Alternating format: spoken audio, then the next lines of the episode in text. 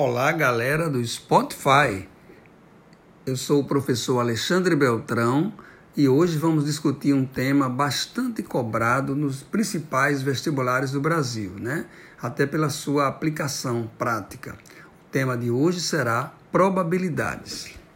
É, Para você ter uma ideia, no estado de Pernambuco, por exemplo, ele é cobrado nas três séries do exame de avaliação seriada, no primeiro, no ensino médio, no segundo e no terceiro.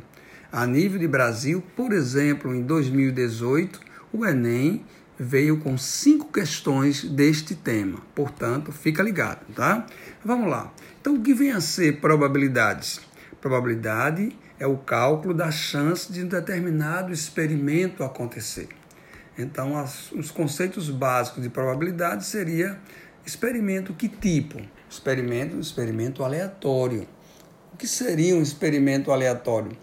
É aquele experimento que, mesmo repetido inúmeras vezes, pode dar resultados totalmente imprevisíveis. Exemplo, lançamento de uma moeda honesta, né? Ou de um dado honesto. A gente diz assim essa linguagem. Então a moeda pode, eu repetir, fazer 100 vezes e pode dar cara e coroa indistintamente. Não tenho como prever se vai dar cara ou vai dar coroa em cada lançamento. Bem como o lançamento de um dado, eu não tenho como prever um dado honesto que número vai dar exatamente em cada lançamento, ok? Então é um experimento chamado de aleatório. Se eu quisesse uma coisa correta, uma coisa que dá um valor só, seria um experimento determinístico. Por exemplo, sob certas condições, a temperatura de ebulição da água é fixa, são 100 graus sob determinadas condições. Esse experimento é chamado de determinístico. Para o nosso caso, vamos usar o experimento aleatório. Alguns conceitos importantes. O que seria o espaço amostral? É o conjunto de todas as possibilidades de um dado experimento. Por exemplo, lançar uma moeda, os, todos os resultados possíveis seriam ou cara ou coroa. É um conjunto formado por dois elementos. Se fosse o lançamento de um dado honesto, os possíveis resultados seriam 1, 2, 3, 4, 5, 6. Seria um conjunto formado por seis elementos. Então a gente chamaria isso de espaço amostral, o conjunto de todas as possibilidades de um experimento. E o que seria um evento? Evento é qualquer subconjunto do espaço amostral. Exemplo, no lançamento de uma moeda, um subconjunto seria o resultado cara, seria um um subconjunto formado apenas por um elemento. Se fosse no caso do lançamento de um dado honesto, um possível subconjunto seria formado pelos números pares 2, 4 e 6. Então, temos aí conceitos principais para a probabilidade, conceitos importantes de o que é espaço amostral e do que é evento. Visto isso, vamos para a definição. Probabilidade seria o número de casos favoráveis pelo número total possível, ou o número de, de elementos do meu evento desejado comparado ao número total possível daquele evento. Exemplo bem simples: lançamento de um dado que desse o número 5. Seria um caso favorável em relação a 6 no dado honesto. Desta maneira, a probabilidade varia entre quanto e quanto. Ora, quando temos um evento impossível, a chance de que ele ocorra é zero. Um exemplo de um evento impossível: lançar um dado honesto que desse o número 7. Jamais isso vai acontecer. Por isso que eu digo que a probabilidade é zero. Exemplo de um evento certo. Eu vou lançar uma moeda e eu quero que dê cara ou coroa. Ora, eu já abrangi todas as possibilidades. Logo, a chance é 100%. Por esta razão, a probabilidade varia entre o evento impossível e o evento certo. Por isso que dizemos que a probabilidade varia de zero a 1 ou de 0 a 100%. Ok? Bom, vamos para didatizar quais são os tipos de probabilidade que a gente teria. Quando eu tenho o conectivo ou, né, probabilidade de A ou B. Como é que fica? Probabilidade de A ou B. É quando eu tenho dois ou mais eventos acontecendo dentro de um espaço amostral. Um exemplo bem simples. Temos aqui uma urna com bolinhas numeradas de 1 a 10 qual seria a probabilidade de que eu viesse a escolher aleatoriamente uma bolinha que fosse múltipla de 2 ou múltipla de 3.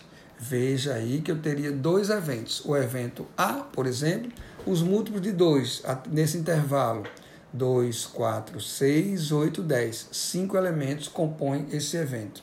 O evento B, por exemplo, seria os múltiplos de 3 nesse intervalo, 3, 6, 9. Observe que o evento A e B tem uma interseção entre eles, que é o número 6. O 6 consta no múltiplo de 2, bem como no múltiplo de 3. Quem seria P de A ou B? P de A união B. É P de A mais P de B menos P de A inter B. Nesse exemplo bem simples, P da união seria chance do evento A, cinco números dos 10, que é um meio, simplificando. P do B, três números dos 10, 3, 6, 9, menos 1 de 10. Então é 5 de 10 mais 3 de 10 menos 1 de 10. Ok? Teríamos aí probabilidade da união de dois eventos, onde no caso teríamos a interseção entre eles, que seria o número 6. A interseção de dois eventos gera, tá certo? O conjunto formado pelo número 6. E em particular, se tivéssemos uma, uma união de eventos que não tem interseção. Por exemplo, no lançamento de um dado honesto, qual a chance que desse um evento um número maior que 5 ou um número menor que 2. Observe que o primeiro evento seria apenas formado pelo número 6 e o segundo evento seria formado pelo número 1. Esses eventos não têm interseção. Então, P de A união B seria P de A 1 sexto mais P de B 1 sexto, visto que a interseção é conjunto vazio. Neste caso, dizemos que esses eventos são mutuamente exclusivos. A ocorrência de um né, faz com que o outro não ocorra naquele momento. Então a gente teria um eventos mutuamente exclusivos que provenientes de conjuntos que têm o que? São disjuntos, não têm elementos em comum. Bom, teríamos também a ideia de probabilidade é, complementar. Como assim? O que é o complementar de um evento? Tá certo? É um novo conjunto que, junto com o evento inicial, compõe o espaço amostral. Por exemplo, o complementar dos pares são os números ímpares, dos homens seriam as mulheres, de chover seria não chover, de acertar, errar. Por essa razão que não existe interseção entre o evento e o evento complementar. Vemos nesse caso que a probabilidade de ocorrer o evento mas a probabilidade de ocorrer o complementar do mesmo será sempre 100%. A probabilidade de que amanhã chova ou que amanhã não chova vai dar 100%, vai dar 1. A probabilidade de que eu escolha alguém que é um homem ou que seja uma mulher vai dar sempre 100%. Então, P de A mais P do evento complementar, que a gente chama de A barra, por exemplo, daria 1. Ok? Então, essa é a ideia. E se a gente tiver o conectivo, né? antes disso, e se a gente quisesse saber o que é uma probabilidade condicional, é muito comum aparecer essa situação. Condicional é quando eu, na, na questão como um todo, tenho uma informação prévia, sabendo que eu quero escolher uma pessoa, sortear alguém num grupo lá. Tem 100 alunos, só 10 tiraram notas acima do 7. Qual a chance de eu escolher alguém para dar um prêmio, sabendo que essa pessoa é daqueles que tiraram acima do 7? Ora, não seria mais 1 em 100, e sim seria 10, tá certo? Era um dos 10, que era quem tirasse acima da média, por exemplo. Então, complementar sempre reduz os, é, é, o condicional sempre reduz o espaço amostral. Então, um exemplo de condicional, né? Eu tenho 100 mulheres e 50 homens. Quer se sortear uma pessoa, sabendo que essa pessoa era uma mulher qual a chance de que alguém venha ganhar? Ora, só vai ganhar se for mulher. Então vai ser uma não das 150, e sim uma das 100. Então houve uma redução do espaço amostral. Se a gente quisesse estruturar, seria assim: qual a chance de A barrinha, quer dizer, tendo ocorrido B? Seria a chance de A inter B, A e B, comparado ao que ocorreu, P de B. Então, P de A barra B seria P de A e B comparado a P de B. Em particular, se os eventos forem independentes, P de A e B seria P de A vezes P de B. P de A e B e C seria P de A vezes P de B vezes P de C. Ok? Quando é que os dê um exemplo de um exemplo típico de eventos independentes? Por exemplo, a chance de escolher um, lançar uma moeda e que dê cara no primeiro lançamento e cara no segundo. A ocorrência de cara no segundo não tem nenhuma interferência de ter dado ou não cara no primeiro. São eventos tipicamente o que independentes, independentes, ok? Então temos aí a regra do I, né? P de A e B, P de A vezes P de B. E o que seria uma probabilidade binomial? Antes um pouco. O que é uma distribuição binomial? É aquela que tem um espaço amostral finito que em cada, cada tentativa tenhamos apenas duas possibilidades, de sucesso ou insucesso, de acerto ou erro, duas possibilidades, e que todos esses eventos, todas essas tentativas sejam independentes. Um exemplo bem típico seria lançamento de uma moeda três vezes, qual a chance de que dê duas caras? Então seria cara, cara, coroa, não necessariamente nesta ordem. Então, a gente diz até assim, se é binomial, é individual. Como assim? A chance de dar cara no primeiro lançamento, um meio.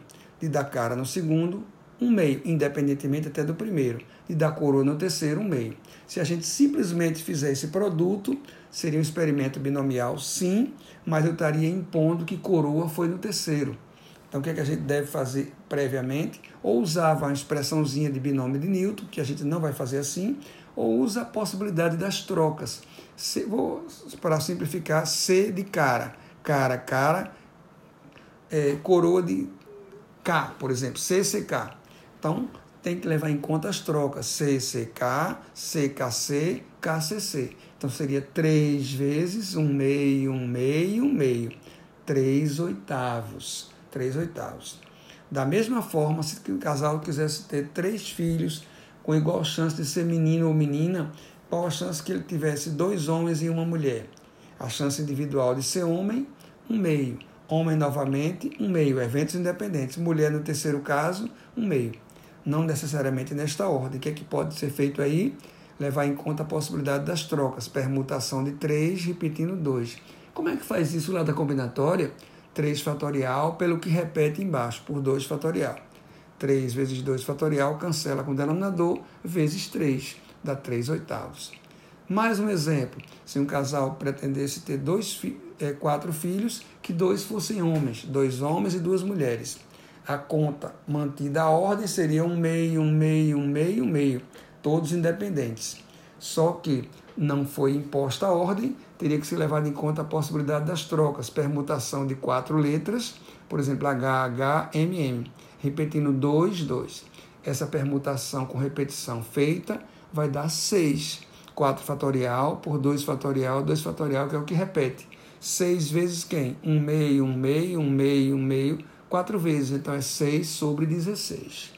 Ok, gente? Experimentos binomiais. E ainda teremos a ideia de probabilidade total. Quando é que a gente diz que uma probabilidade é total? É quando o meu espaço amostral não é único. Por exemplo, eu tenho duas urnas duas urnas. Uma delas tem cinco bolinhas vermelhas, cinco bolinhas pretas. Uma segunda urna tem dez bolinhas vermelhas e cinco bolinhas pretas. Veja que uma tem 10 total, outra tem 15.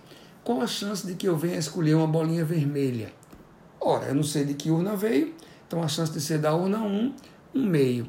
E que seja vermelha, metade, 5 das 10. Então vai ser 1 meio vezes 5 décimos. Ou, então, mais a chance que seja da urna 2, 1 um meio, e seja vermelha, 10 das 15. Então, juntando essas duas partes, é que eu vou ter o meu espaço amostral. Então, ele não é único. Qual é o detalhe? Ele é um espaço amostral que não é vazio, nenhum dos dois, e que não é vazio, e que os dois somados totaliza meu espaço amostral. Pode ser três, pode ser três urnas, né? ter a bolinha de três urnas. Ok, gente, ficamos por aqui e até um próximo podcast. Um grande abraço.